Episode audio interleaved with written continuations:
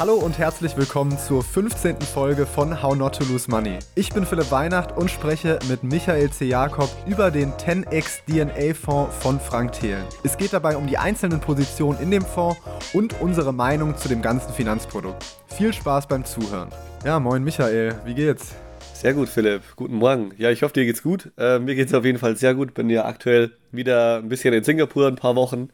Und hier wird aber natürlich genauso weitergearbeitet wie in Deutschland, ist ja vollkommen klar. Das ist sehr gut. Ja, wir wollen heute über den 10x DNA-Fonds von Frank Thelen sprechen.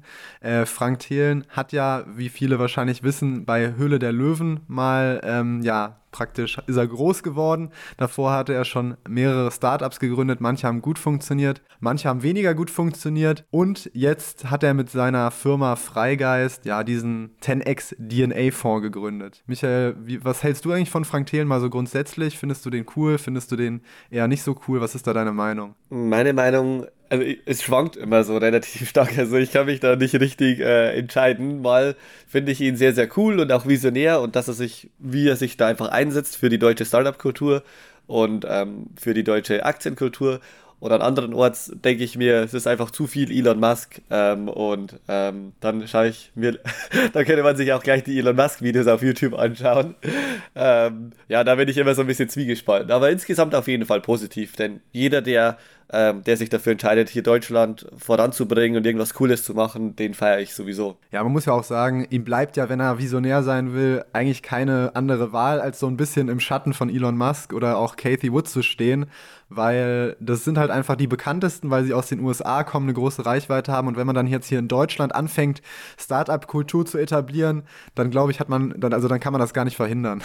Deswegen ist das, nehme ich ihm das nicht übel, dass er da so ähnliche, ähnliche Sichtweisen einfach hat. Du hast auch mal gesagt, dass sie, dass Frank Thelens Team, beziehungsweise ähm, dass die Kunde bei aller Aktien waren. Ist das, ist das, stimmt das oder habe ich das nicht mehr richtig in Erinnerung? Die haben alle Aktien Premium mal ausgetestet für einige Monate, ja, das ist richtig. Ah, okay, cool. Ja, also ähm, dann lass uns doch über den Fonds sprechen. 10x DNA ist nach dem, oder beziehungsweise er hat ja auch ein Buch geschrieben, das so ähnlich heißt. Und wir lassen uns mal kurz darüber sprechen, worum es eigentlich bei diesem 10x DNA Fonds geht, also was da so die Strategie hinter ist. Ähm, sehr gerne. Ähm, die Strategie hinter 10x DNA ist Public Venture Capital. Wenn man auf die Webseite geht, dann strahlt einem das auch ganz fest ins Gesicht. Ähm, und sie oder Frank Thelen beziehungsweise das Team dahinter sagt einfach, wir bringen unsere VC-Erfahrung, unsere Startup-Investieren-Erfahrung an den Aktienmarkt. Und gemeint ist natürlich, dass sie ja einfach wissen, wie Startups funktionieren, wie die aufgebaut sind, was da wichtig ist, ähm, wie man mit dem Team umgeht, ähm, wie man dass die einfach diese Geschäftsmodelle auch deutlich besser verstehen und Potenziale früh erkennen. Also all das, was man so im Startup-Ökosystem macht, das bringen sie jetzt oder machen sie jetzt mit Aktien. Und er sagt im Grunde auch so, das hat auch eine schöne soziale Komponente, denn es ist sehr, sehr skalierbar. In kleinere Startups mit Runden mit 100.000 Euro Investments sind halt nicht wirklich skalierbar. Und der andere Vorteil ist, es gibt, man muss nicht, ähm, also als Startup-Investor hat man das Problem, dass man keine Startups findet in der Regel. Ähm, oder die Startups wollen vielleicht dann auch nicht mit dem Fonds zusammenarbeiten. Und er sagt, naja, am Aktienmarkt gibt es ja zehntausende Unternehmen, die man sich einfach nur ein nach der anderen anschauen muss. Und, und das ist einfach sehr attraktiv für den Fonds. Ja, ich glaube, es ist ja auch so, in den letzten Jahren und Monaten sind einfach extrem viele junge Unternehmen früher an die Börse gekommen, als sie es eigentlich in den letzten 10 oder 20 Jahren vielleicht ähm, der Fall gewesen ist.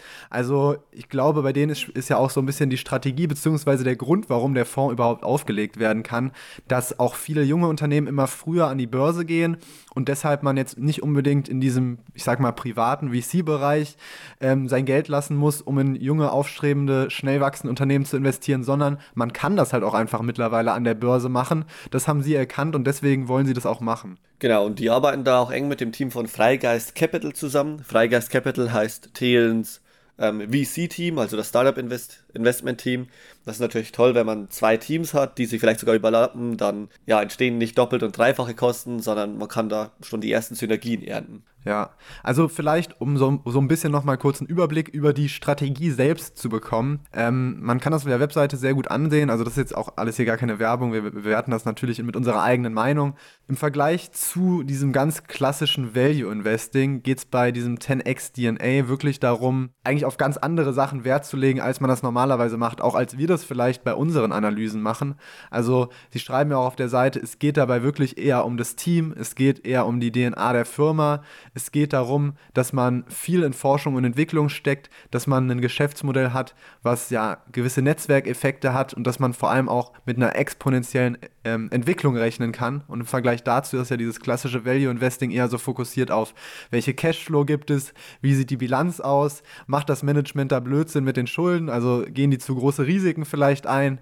Ähm, die Prognosen liegen da ja gerade beim klassischen Value Investing eher im einstelligen Bereich und nicht jetzt im zweistelligen Bereich, was die jährliche Rendite angeht.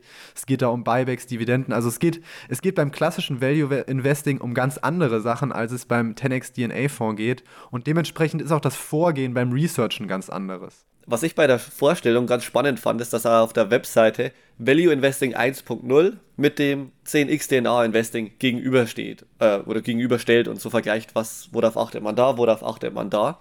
Das ist ein bisschen anders als Kathy Wood es von ARK Invest macht, die ja sagt, nee, wir sind auch Value Investing, aber eben Value Investing 2.0. Und wenn, wenn wir eine Aktie haben wie Cloudflare oder Fastly oder Tesla, dann ist es Deep, Deep, Deep Value, sagt sie immer. Weil sie einfach sagt, naja, das neue Value ist im Grunde, man berechnet oder man bezieht auch einfach die Wachstumsraten schon mit ein, was ja auch an sich sinnvoll ist.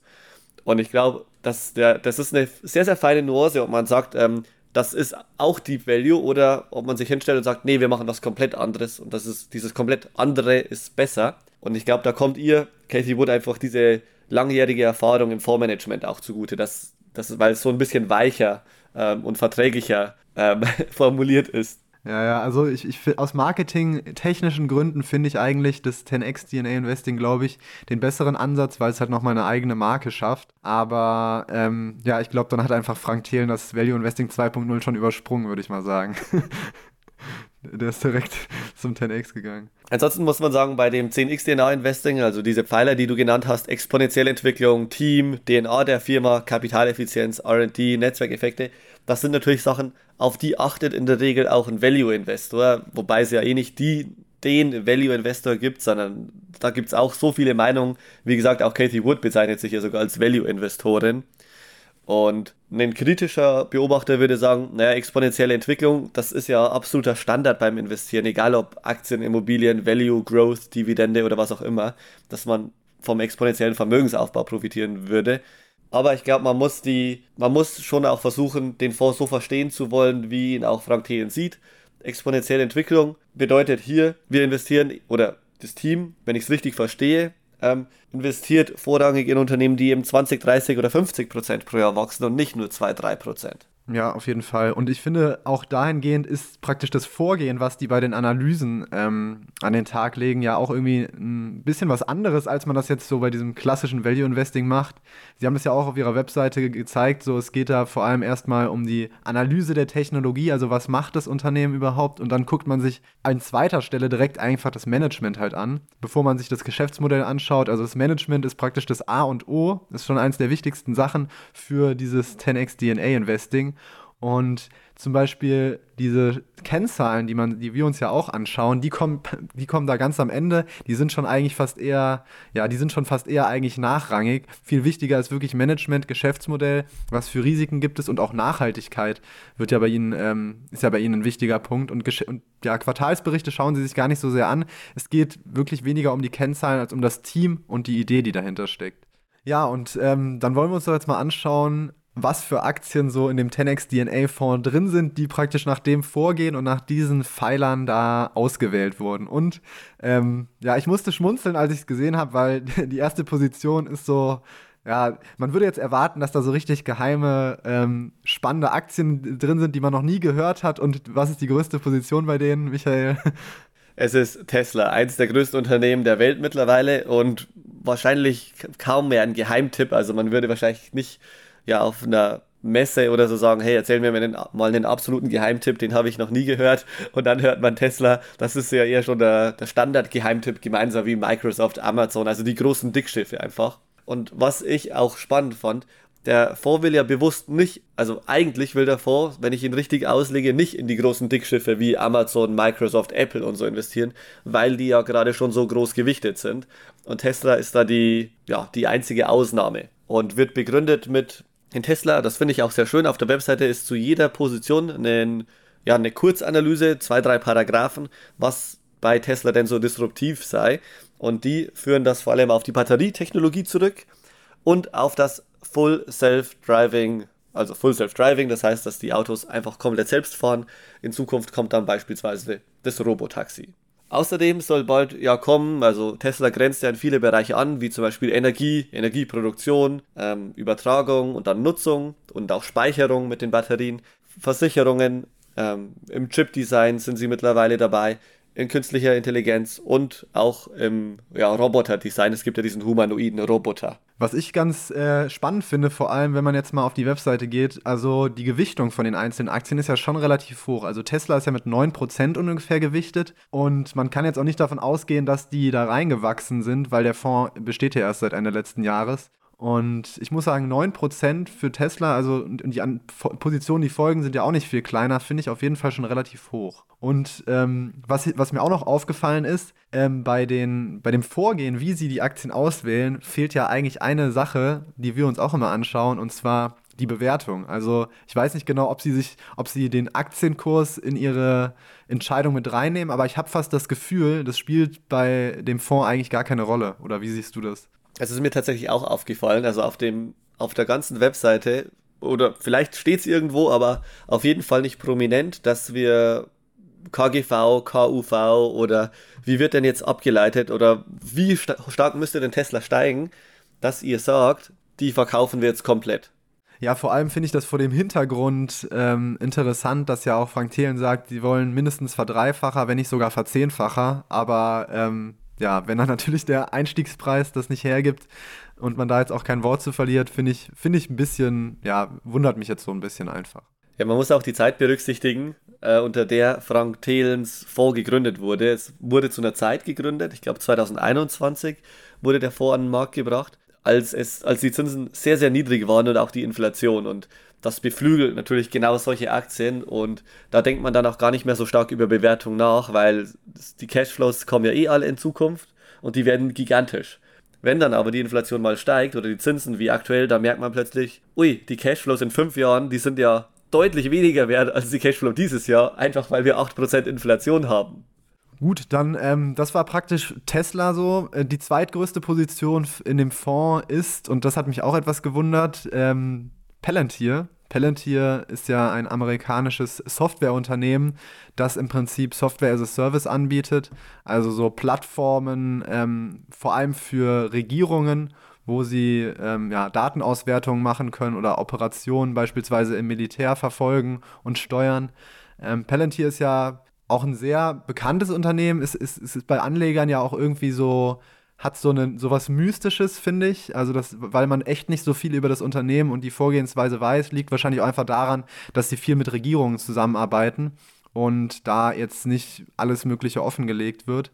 Wir haben ja mal Palantir auch bei alle Aktien in einer ja, Kurzanalyse uns angeschaut und sind zu dem Schluss gekommen, dass wir Palantir ja keiner wirklichen Analyse unterziehen können, einfach weil das Unternehmen zu viele Fragezeichen aufwirft und halt auch so ein paar Red Flags hat. Es ist ja, wird ja als Abo-Modell bezeichnet, es gibt aber nirgendwo sowas wie Retention und auch die Anzahl der Kunden ist nicht besonders hoch, dafür halt der Umsatz pro Kunde extrem hoch. Also es, ist, es hat ja für uns alles so ein bisschen darauf hingedeutet, dass bei Palantir es eher so, dass Palantir eher den Umsatz mit so einmal, einmal Umsätzen macht, die gerade bei der Implementierung von so einer Software gemacht werden und das war für uns nicht ganz so attraktiv. Ganz genau so ist es, aber man sieht ja da gerade auch den Unterschied zwischen Startup Investing, vor allem das Team ist relevant, die Vision und die Idee und Kennzahlen man ist jetzt aktuell noch nicht so relevant, weil es gibt ja kaum Kennzahlen und da drückt man dann vielleicht auch mal ein oder zwei Augen zu. Das ist ja gerade dieses typische Startup-Investing. Weil bei Startups ist es ja genauso, häufig haben die noch gar kein richtiges Geschäftsmodell oder wissen noch nicht, was funktioniert dann am Ende. Deswegen macht es dann häufig noch wenig Sinn, auf Kennzahlen zu schauen. Und ich glaube, das ist so relativ stichhaltig, was sie da so übernehmen. Mhm. Ja, wobei, man muss sagen, jetzt haben sie ja, es ist ja noch kein Unternehmen, was Gewinne macht. Sie sind ja noch in den Verlusten. 2021 haben sie 400 Millionen äh, US-Dollar an operativen Verlust gemacht. Aber ich glaube auch, ich glaube, Palantir und Tesla sind auch einfach so zwei Positionen. Wenn du die als Venture Capitalist nicht in deinem äh, Portfolio hast, wenn du börsennotierte Startups dir holst, dann musst du halt schon dich der Frage stellen, ja, warum denn nicht? Das sind doch zwei so prominente Beispiele. Ähm, das, das war auch gerade noch mein Gedanke bei Tesla, dass man den ja eigentlich drin haben muss, sonst stellt man überhaupt in Frage, ob man, ob man überhaupt Visionäre erkennt und versteht. Das stimmt natürlich. Und wovon er auch sehr überzeugt ist, ist tatsächlich China. Die dritt- und viertgrößte Position kommen nämlich aus dem Land der Mitte. Das sind nämlich Tencent und Baidu. Tencent haben wir auch bei alle Aktien schon mal analysiert, ich glaube sogar mehrfach. Und Tencent ist die Holding-Firma von WeChat. WeChat ist das WhatsApp Chinas oder auch Facebook oder auch Instagram. Das ist quasi all diese Sachen. Es gibt da nur eine große ähm, neben TikTok natürlich, die gibt es in China auch, ist ja ein chinesisches Unternehmen. Und WeChat hat sich vor allem dadurch ja, einen Namen gemacht, dass sie nicht nur das größte soziale Netzwerk der Welt sind an den monatlich gemessenen aktiven Nutzern oder das zweitgrößte, ich bin mir gerade nicht mehr ganz sicher, ähm, bei, weil bei Facebook schme schmeißt sehr viele Sachen in einen Topf und zählt, macht sehr viel Double Counting mit WhatsApp und Facebook und Instagram. Und bei WeChat ist aber das Besondere, dass das zu einem kleinen Betriebssystem geworden ist. Also man kann für WeChat, für WhatsApp sozusagen, Apps entwickeln und dann kannst du mit WhatsApp plötzlich bezahlen. Quasi sowas wie WhatsApp Pay, was ja mal in Brasilien versucht wurde. Oder über WeChat kannst du dann Kinotickets buchen, Flüge buchen, ähm, Gebühren zahlen, Steuern zahlen. Ähm, also wirklich mittlerweile fast alles machen. Und das ist der Burggraben von WeChat. Und Tencent ist auch eine der größten Startup-Holdings, ähnlich wie Softbank. Softbank hat in über 700 Startups investiert im E-Commerce, im Social Media, in Healthcare. Und ich glaube, das ist der Hauptgrund, warum sie Tencent geholt haben, weil es so eine Startup-Holding ist, die gleichzeitig einen starken Cashflow hat. Die zweite Aktie ist Baidu. Baidu gilt als das Google von China, also Google, das, unser Google sozusagen, das ist ja blockiert, genau wie auch Facebook, einfach wegen der ganzen Daten, ja, und Zensursache. Und Baidu ist die größte Suchmaschine in China.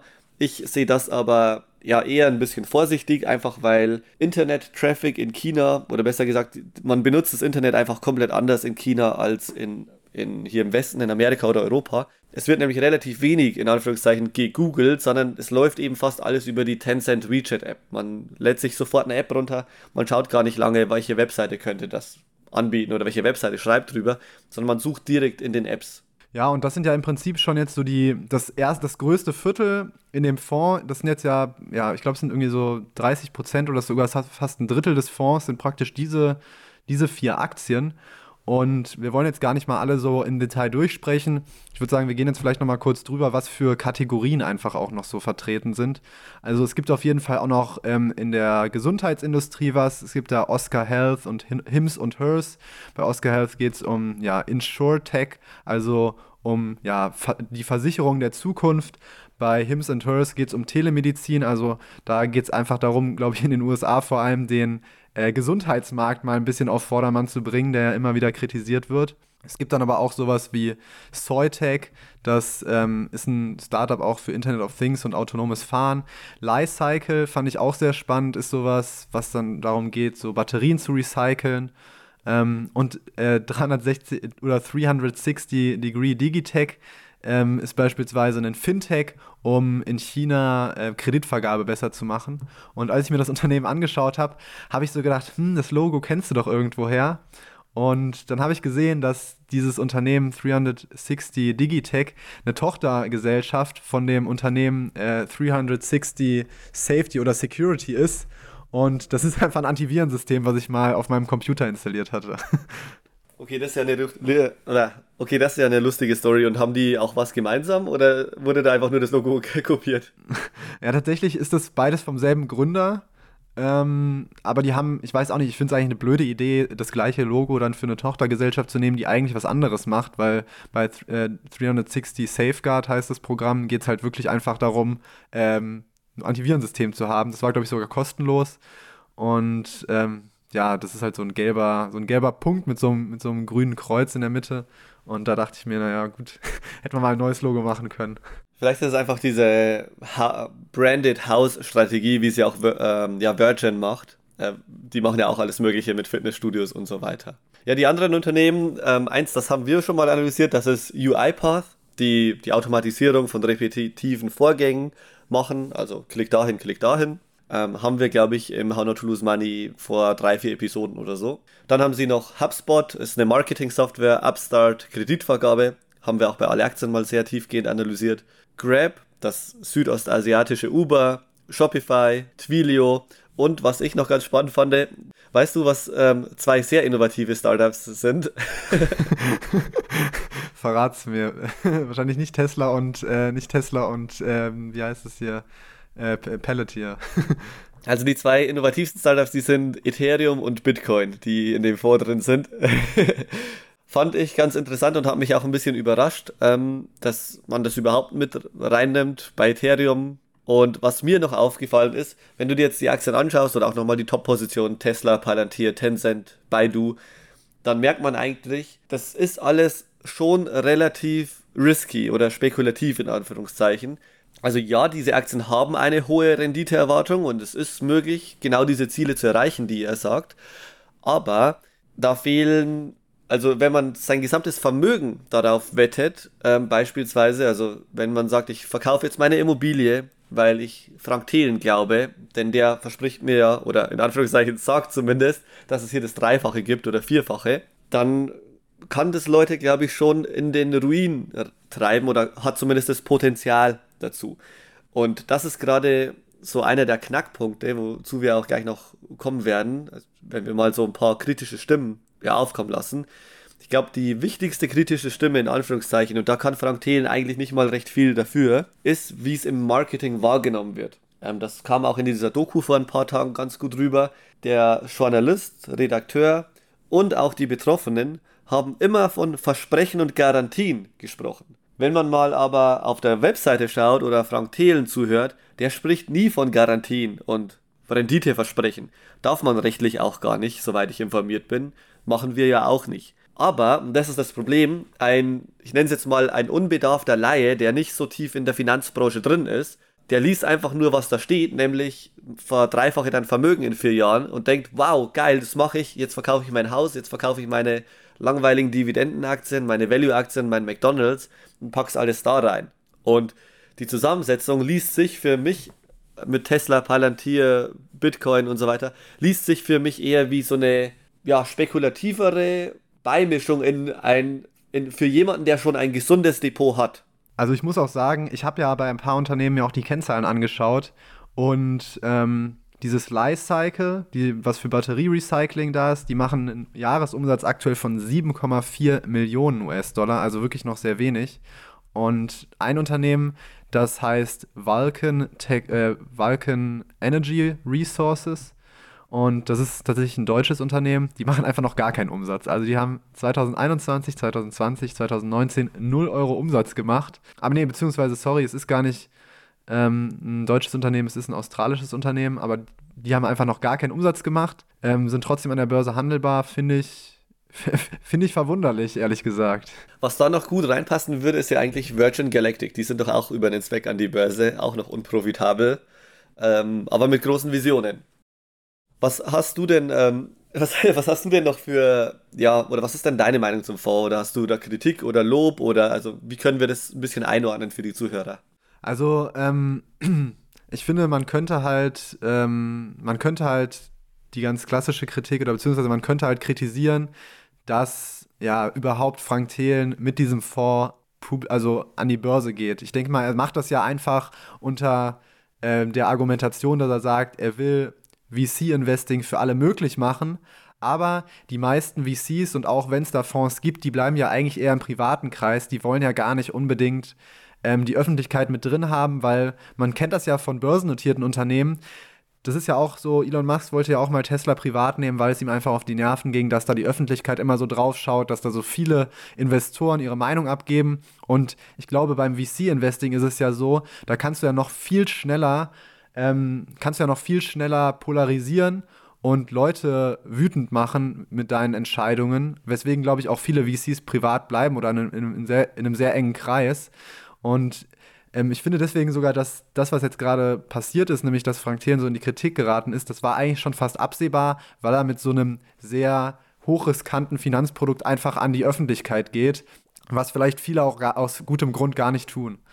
Also ich sehe das genau wie du. Gerade als Gründer oder Geschäftsführer ist es einfach auch viel einfacher, wenn man weniger Investoren haben, die aber die langfristige Vision des Unternehmens verstehen, weil man, klar sind die im Aufsichtsrat, klar muss man denen alle paar Monate oder jedes Quartal ein Reporting liefern, wie sind die Zahlen, was ist die Strategie, wo geht's hin. Aber ich glaube, das ist viel einfacher zu managen, einfach weil man da sehr, sehr ja, rationale, sehr gebildete, ähm, langfristig denkende Leute dabei hat, also die VC-Investoren in dem Fall, und nicht mit Zehntausenden oder vielleicht sogar Hunderttausenden verschiedenen Privatanlegern konfrontiert ist, die alle andere Strategien haben und alle völlig andere Erwartungen an so einen CEO und Management oder Gründer. Und ich glaube, das ist, was auch einfach unnötig, oder was heißt unnötig, also zusätzlichen Druck einfach auf die Geschäftsführung oder den Gründer aufbaut, sodass der sich aber dann nicht mehr nur auf die eigenen Kunden fokussieren kann, was ja, was ja eigentlich das Ziel ist. Aber ich muss auch sagen, ich finde, ich finde, man kann es auch auf zwei Seiten aussehen. Auf der anderen Seite muss man halt sagen, wenn jetzt so ein VC-Fonds ähm, in einem sehr engen Kreis bleibt und wenig öffentliche Aufmerksamkeit hat, dann kann er ja auch, wenn man es mal ihm böse unterstellen will, seinen Investoren, die da alle ein paar Millionen drin haben, so erzählen, was er will. Und die versuchen zu überzeugen von seiner Strategie, auch wenn die vielleicht nicht so lupenrein ist. Und wenn jemand sich natürlich mit so einem Fonds in die Öffentlichkeit stellt, dann kann es ja auch dazu führen, dass er vielleicht besser handelt, einfach weil er diesen öffentlichen Druck hat und weil er weiß, er muss jetzt wirklich nach bestem Gewissen auch handeln und ähm, kann da nicht irgendwie in einem Kreis von 10, 20 oder 30 Investoren ähm, machen, was er will. Weißt du, wie ich meine? Auf jeden Fall, ja. Man hat eine ganz andere ja, Verantwortung. Ja, Verantwortung. Auf jeden Fall, man hat eine ganz andere Verantwortung, weil viel mehr Leute auf jedes Wort und jeden Schritt und jede Tat setzen, die du machst. Ja, und das kann halt dann am Ende auch dazu führen, dass es einfach ein besseres Produkt wird. Also ich glaube, man kann es nicht so genau sagen, was passiert. Vielleicht funktioniert es auch einfach nicht, aber vielleicht ist es auch ähm, ja, eine gute Sache. Was mich noch gewundert hat bei den ganzen Holdings ist, dass viele Tech-Aktien, die sehr, sehr gut performt haben und möglicherweise auch weiterhin gut performen, dass die nicht enthalten sind. Und das wohlgemerkt Aktien, die Tenbagger waren. Also zum Beispiel eine Amazon, eine Apple, eine Microsoft, eine PayPal, äh, Gut, PayPal und Meta sind jetzt auch stark gefallen, aber könnte man ja beispielsweise aktuell dann vielleicht aufbauen. Oder, also bei den Großen war die Argumentation, wenn ich Frank Thelen da richtig verstanden habe in einem Interview, die wollen eben gerade diese Big Tech eigentlich nicht, weil dann hol dir einfach einen S&P 500 oder den Nasdaq, dann hast du ja genau das schon, also auch stark übergewichtet, sondern man will da auch noch so eine, ja, eine echte Diversifikation mit anderen Aktien.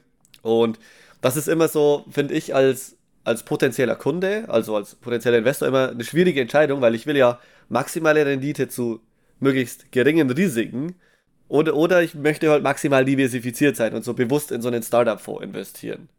Was mich auch noch so ein bisschen wundert, ähm, es ist ja ein ausschüttender Fonds und es ist ja jetzt ja kein Unternehmen dabei, das irgendwie Dividende zahlt. Ich frage mich, was da ausgeschüttet wird, beziehungsweise andersrum, warum ist es kein tesorierender Fonds, der die Gewinne möglicherweise reinvestiert? Das wäre eigentlich viel klüger bei so bei so jungen und ähm, schnell wachsenden Unternehmen. Ja, das kann ich mir auch noch nicht ganz erklären, aber vermutlich hat es einfach einen einfachen rechtlichen Grund oder sowas. Ich erwarte da auch nicht, dass da jetzt die großen Dividenden kommen. Auf einmal Dividendenfonds 10x DNA.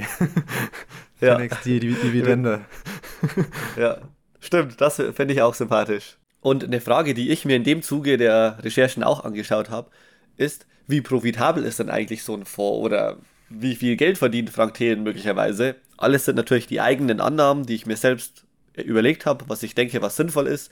Und ähm, habe ja eine kurze GUV-Rechnung zusammengestellt.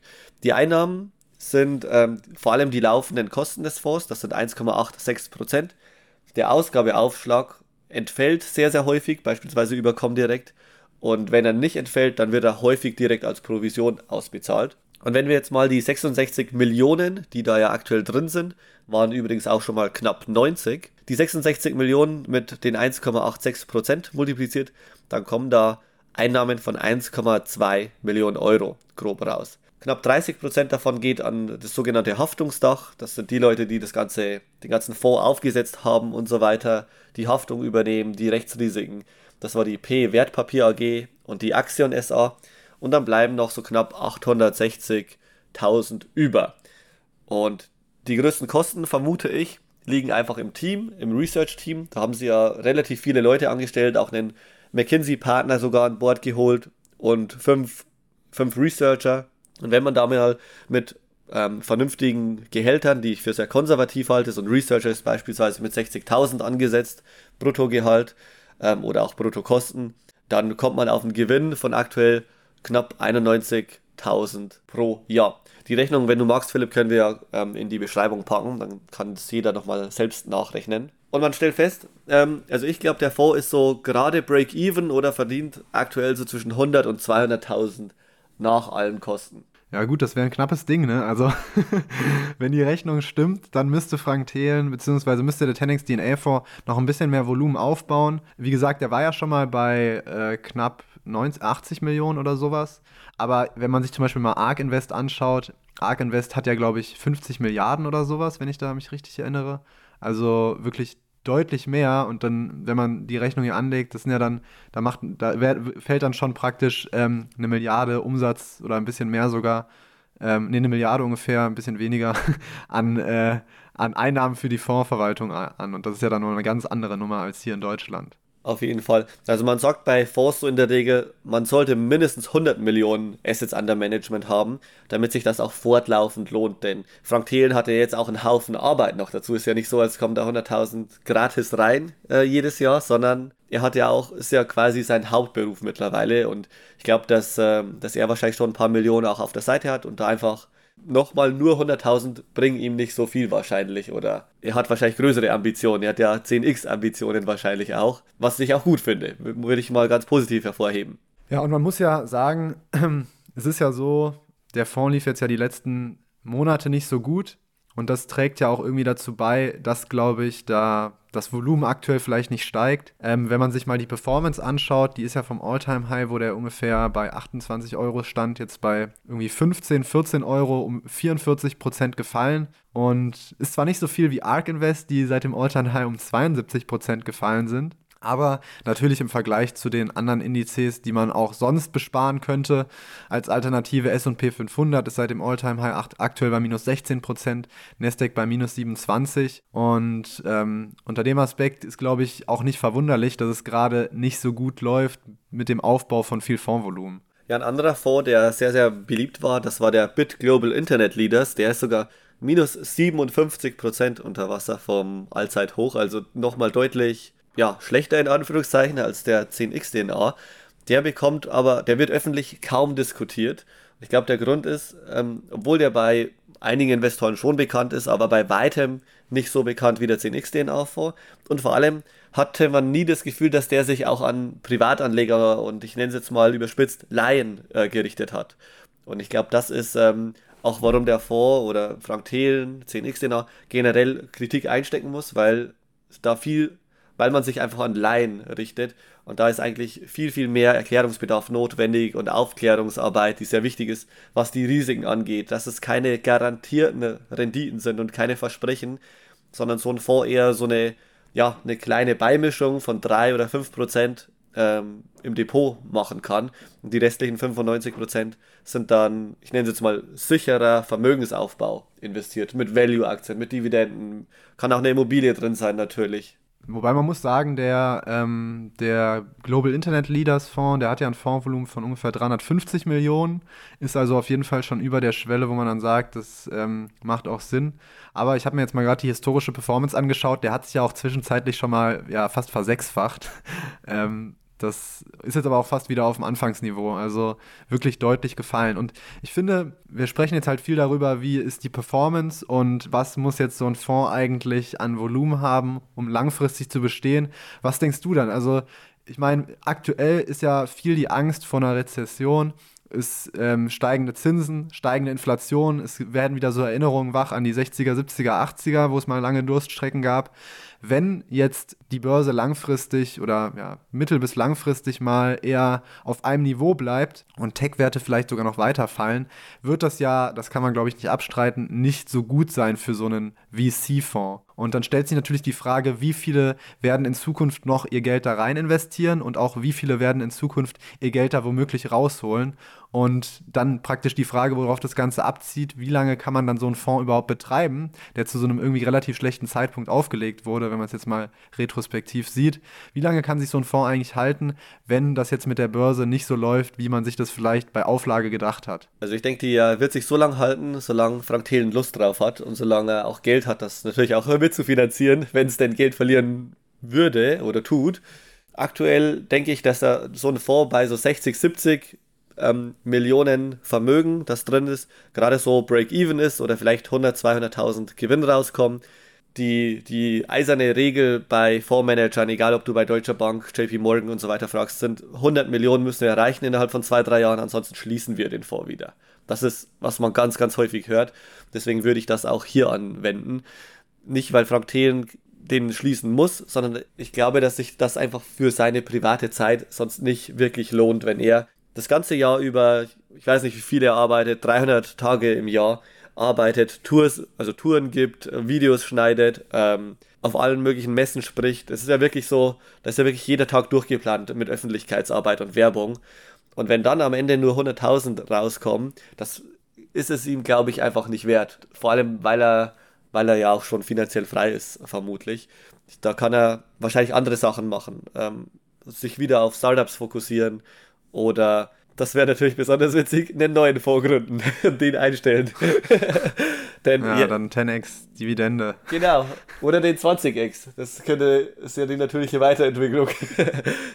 nee, ja, aber ich muss sagen, ich fände es eigentlich sehr schade, weil ähm, im Prinzip finde ich das schön, wenn man so auch dieses VC bisschen mehr in der breiten Gesellschaft etabliert und da jetzt nicht irgendwie direkt das Ganze hinschmeißt, wenn es halt ein Jahr lang nicht gut läuft. Ich glaube auch, das wäre für die Reputation von ihm nicht so besonders gut. Deswegen würde ich, glaube ich, eher vorst mir vorstellen, dass es noch länger durchgezogen wird, auch wenn es erstmal nicht profitabel ist, weil sonst wäre ja praktisch auch diese ganze Story, die man zu Anfang sich da äh, überlegt hat, also dass man hier auf ein paar Jahre hinweg eine Verdrei-, Verzehnfachung haben will, dann müsste er, müsste man sich ja praktisch eingestehen und sagen irgendwie, ja, okay, wir schaffen das einfach nicht, die Unternehmen geben es jetzt nicht her, deswegen schließen wir den Fonds. Man sagt jetzt ja nicht unbedingt, man schließt den Fonds, weil wir zu wenig Anleger finden, die darauf Lust haben. Also das kann ich mir irgendwie schwierig vorstellen. Also den Punkt mit der persönlichen Reputation, weiß ich, was du meinst. Ich glaube, man würde den Fonds schließen, wenn man nicht mehr, also das mit der Reputation ist so ein komplett eigenes Thema, wenn man komplett im Sinne der Aktionäre denkt, also der Anleger, die im Fonds investiert sind, dann würde ich allerdings so vorgehen, ähm, dass man, dass du sagst, wenn wir nicht mehr glauben, dass wir das Ziel erreichen können, dann müssen wir das, den Fonds einstellen. Und was sich ja gravierend geändert hat, ist, dass die Inflation bei 8% statt 1% liegt und die Zinsen, gut, im Euroraum sind sie noch die gleichen, aber in Amerika, und die meisten Aktien sind ja aus Amerika, haben sie sich schon sehr stark erhöht und sollen habe ich heute gelesen, nochmal deutlich steigen. Und das sorgt einfach dafür, dass die Kurse zumindest hier bei minus 50% bleiben ähm, und nicht jetzt nochmal steigen, vielleicht sogar noch weiter fallen. Gerade die Tech-Werte, ähm, auch Tesla und so weiter, die hohe Cashflows in Zukunft haben. Und das hat so zwei Implikationen. Das erste ist, das Ziel ähm, wird halt immer unerreichbarer mit dieser konkreten Strategie, die er hat. Die, das Ziel ist vielleicht mit Dividendenaktien oder Value-Aktien oder so oder mit Bankaktien jetzt erreichbar, aber nicht mehr mit, mit solchen Aktien. Weißt du, wie ich meine? Ich glaube, das ist so der.